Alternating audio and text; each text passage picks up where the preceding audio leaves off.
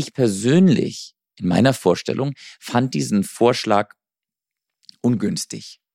Ja, weil ich den Eindruck hätte, wenn mir jemand ins Ohr flüstert, wäre mir das ehrlich gesagt schon fast viel zu intim und viel zu nah. In der heutigen Folge möchte ich über ein Thema sprechen, das wahnsinnig kontrovers diskutiert wird. Und das schon von Anfang an. Seitdem ich Yoga unterrichte und Yoga übe, kommt dieses Thema immer wieder auf. Es ist das Thema Hands-on Assists. Und am Titel meiner Folge kannst du schon erkennen, dass ich ein großer Fan von Hands-on Assists bin. Hands-on Assists, ja, bitte.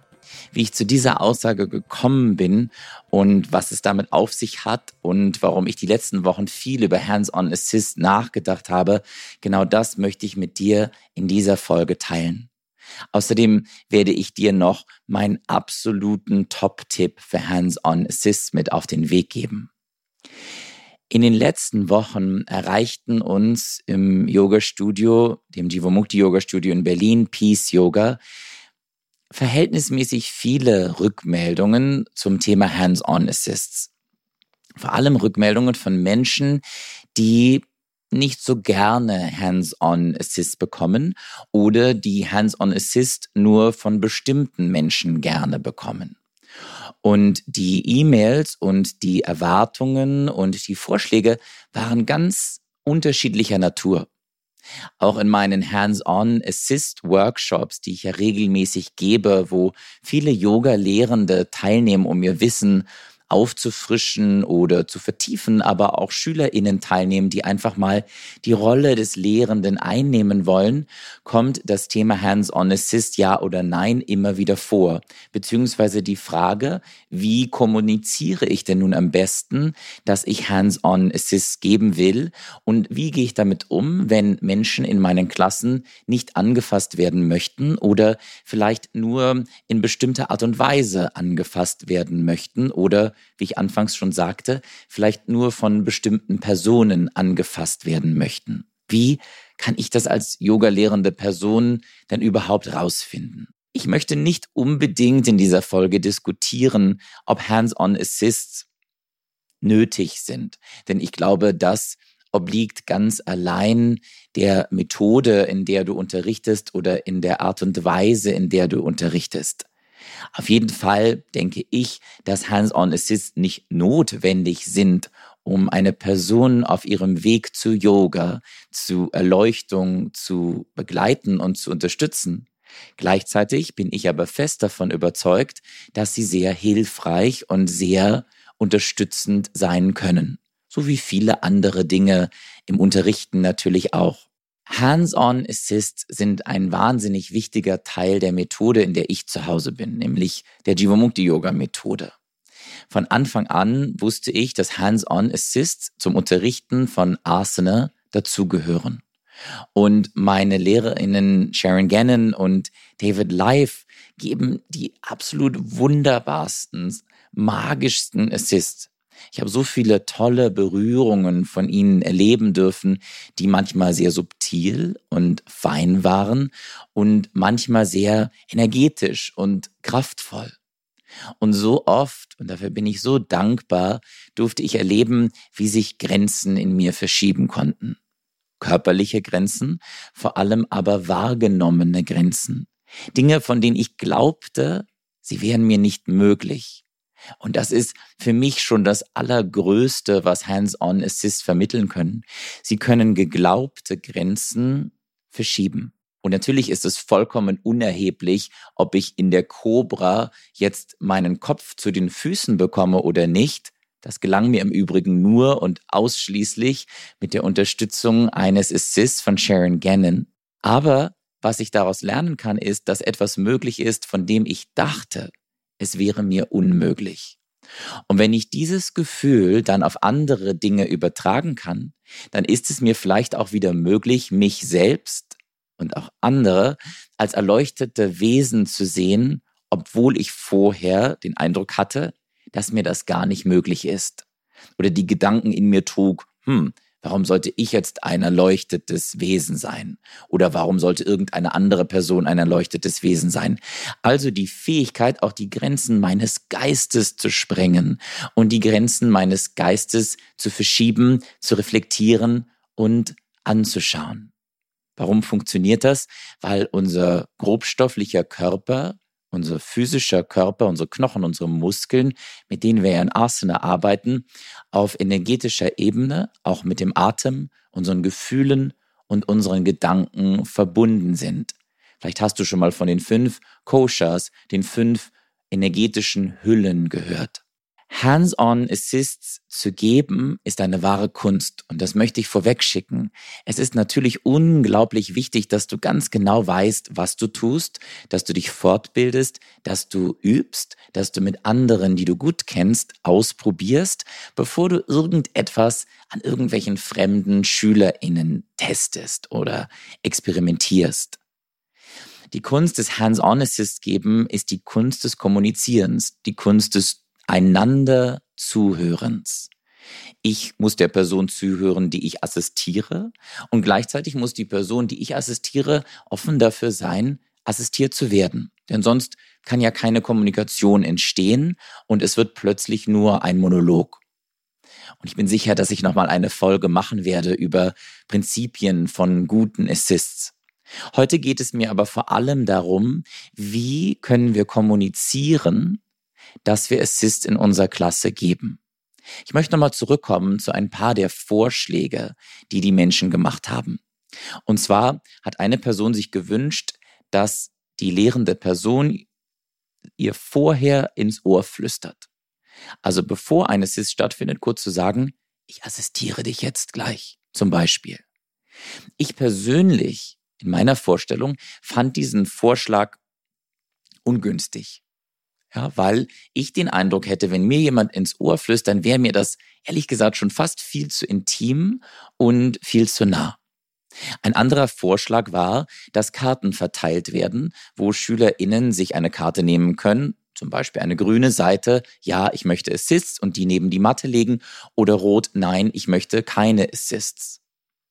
Dann gab es eine andere Person, die sagte, hm, solche Karten finde ich äußerst unschön und ungünstig, denn ich würde mich bloßgestellt fühlen, wenn ich dann auf einmal diese rote Karte zum Beispiel als eine von wenigen Personen im Raum hinlege und das alle sehen können oder eine Karte, wo Nein draufsteht. Zu dieser Technik möchte ich auch noch sagen, ich war schon in Studios, wo diese Methode angewandt wird und ich fand es als lehrende Person sehr, sehr herausfordernd. Weil wenn die Klasse sehr voll ist und ich rumgehe, dann habe ich manchmal wirklich Schwierigkeiten habe, die doch relativ kleinen Karten wirklich zu sehen. Oder sie sind unter eine Decke gerutscht oder unter eine Matte gerutscht. Und nichts wäre natürlich schlimmer, als wenn die Leute diese Karten nehmen und denken, sie würden klar kommunizieren. Und dann sehe ich sie als lehrende Person aber nicht.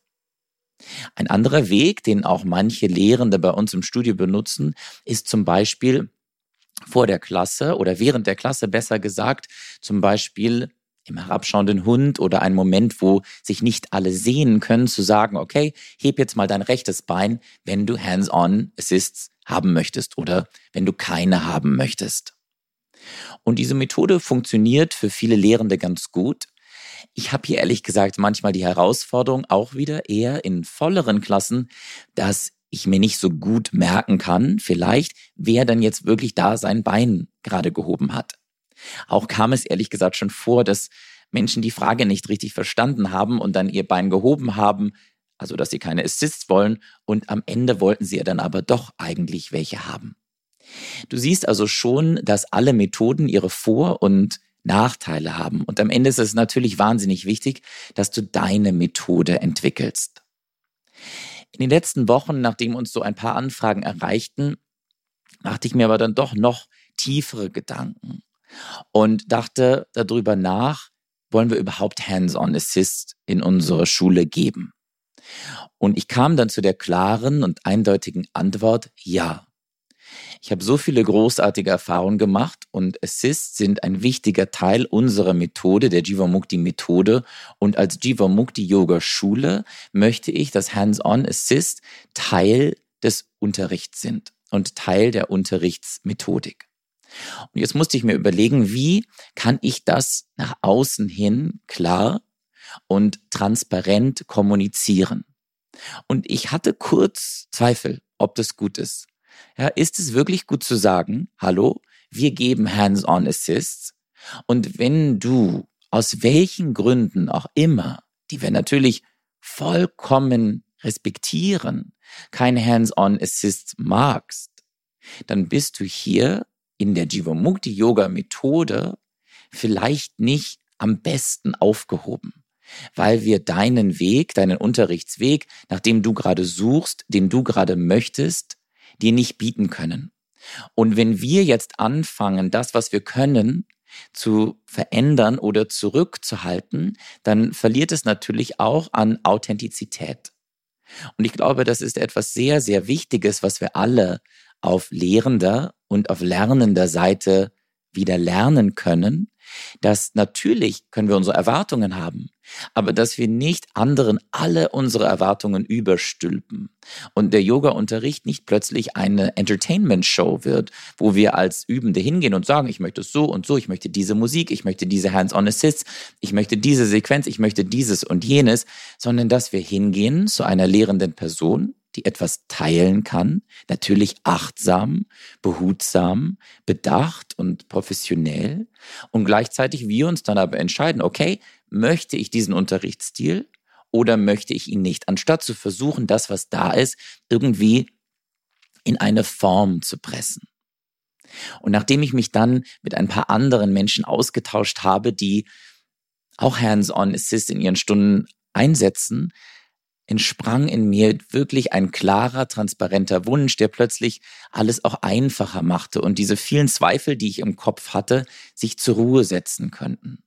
Und genau das wollen wir jetzt bei uns im Studio machen. Wir wollen klar kommunizieren, dass wir Hands-on Assist geben und wir möchten auch klar formulieren, dass das Teil unserer Methode ist und dass wir vollkommen verstehen, wenn das Menschen nicht möchten und dann vielleicht in ein anderes Studio gehen oder in einen anderen Unterricht gehen. Und ich könnte mir vorstellen, dass wenn du jetzt gerade diese Folge hörst, du denkst, oh, das hört sich aber gar nicht gut an. Yoga soll doch für alle sein und Yoga soll doch offen sein und wir müssen den Menschen zu Diensten sein. Ja, absolut. Aber wir müssen den Menschen zu Diensten sein mit dem, was wir bieten können, mit dem, was unsere Herangehensweise ist. So ist es ja in allen anderen Dingen, die wir lernen. Ich hatte zum Beispiel schon viele, viele Klavierlehrende in meinem Leben und alle haben einen ganz unterschiedlichen Ansatz gehabt. Und manche Ansätze haben mir getaugt, lagen mir und manch andere nicht. Und wenn sie mir nicht lagen, dann musste ich mir eine andere Person suchen, von der ich lernen möchte, die das, was sie mit mir teilen kann, teilt und das bei mir gut ankommt. Gleichzeitig, und das möchte ich hier nochmal wirklich betonen, halte ich es für essentiell, dass wir unsere Assists immer weiter verfeinern, dass wir effizienter werden, dass wir immer wieder hinterfragen. Das haben wir zum Beispiel in der Jivamukti-Methode in den letzten Jahren viel gemacht. Wie viel Körperkontakt ist wirklich notwendig, um den gleichen Effekt zu erzeugen? Ja, zum Beispiel, viele Menschen haben sich in der sitzenden Vorwärtsbeuge in Paschimottanasana von hinten mit dem Brustkorb draufgelegt. Und vielleicht machst du das ja auch als Assist und ich habe es früher auch gemacht. Und das ist ein wunderbarer Assist. Ich habe aber für mich herausgefunden, dass ich mit den Händen den gleichen Effekt erzeugen kann. Wenn ich die Hände auf den Rücken hinten lege, und dann weniger Körperkontakt entsteht, der einfach nicht notwendig ist? Oder wie positioniere ich mich? Komme ich von vorne? Komme ich von der Seite? Wissen die Leute überhaupt, dass ich assistiere? Ich gehe zum Beispiel von einer Person zur nächsten, damit schon klar wird, oh, okay, ich assistiere und ich gehe immer jetzt gleich zur nächsten Person. Ich achte immer auf kleine nonverbale Zeichen wie ein Blick oder das Anhalten des Atems, um dann vielleicht herauszufinden, okay, die Person möchte jetzt vielleicht auch gar keinen Assist haben und vertraue eher diesen nonverbalen Dingen, die in diesem Moment passieren, als irgendwas Abgesprochenen zuvor. Und aus meiner Sicht ist das wichtig, dass wir weiter zuhören können. Auch wenn wir jetzt in unserem Studio so klar kommunizieren, müssen wir weiter und weiter und weiter unsere Assist, unsere Gedanken, die wir dabei haben, die immer professionell sein sollten, die immer auf der Ebene sein sollten, ich unterstütze hier gerade einen Menschen bei seinem Prozess zu Yoga und sollten irgendwelche anderen romantischen, sexuellen Gedanken dazukommen, dass wir dann einfach keine Assist geben, denn die haben absolut gar nichts, aus meiner Sicht, in einem Yoga-Raum zu suchen. Überhaupt nicht. Und wenn wir uns dabei ertappen, als Yoga-Lehrende oder auch als Yoga-Lernende, dass wir dann aktiv einschreiten, das heißt zum Beispiel keine Assists geben, oder als Yoga-Lernende dann vielleicht auch nicht in diese Stunden mehr gehen, wo uns das passiert, weil wir irgendwelche Dinge auf die lehrende Person projizieren. Du siehst also, das Thema ist wahnsinnig vielschichtig und auch total spannend natürlich von allen Seiten das zu beleuchten und uns zu erlauben, das auch zu tun. Und das ist das, was ich in den letzten Wochen gelernt habe, es von allen Seiten zu beleuchten und zu hinterfragen, was möchte ich, was möchte ich in meinem Unterricht, was möchte ich in diesem Fall auch in meiner Schule, was ich natürlich auch mit unseren anderen Lehrenden besprechen und kommunizieren werde und daraus dann so ein klares Statement wie ja, hands-on assist. Ja, bitte. Ich möchte sie und ich möchte sie Teil unserer Methode sein lassen und haben. Ich würde mich freuen, wenn diese Folge jetzt ein paar Dinge in dir angeregt hat. Ich wollte ja noch meinen Top-Tipp für Hands-on Assists mit dir teilen und das ist selber Asana zu üben. Wenn du selber nicht übst und selber die Asana nicht verstehst, dann werden deine Hands-on Assist auch nicht gut kommunizieren können. Und noch ein Bonustipp, sieh die Menschen als erleuchtete Wesen an. Nicht du machst sie richtig, nichts ist da falsch, du musst nichts korrigieren, es ist alles schon da.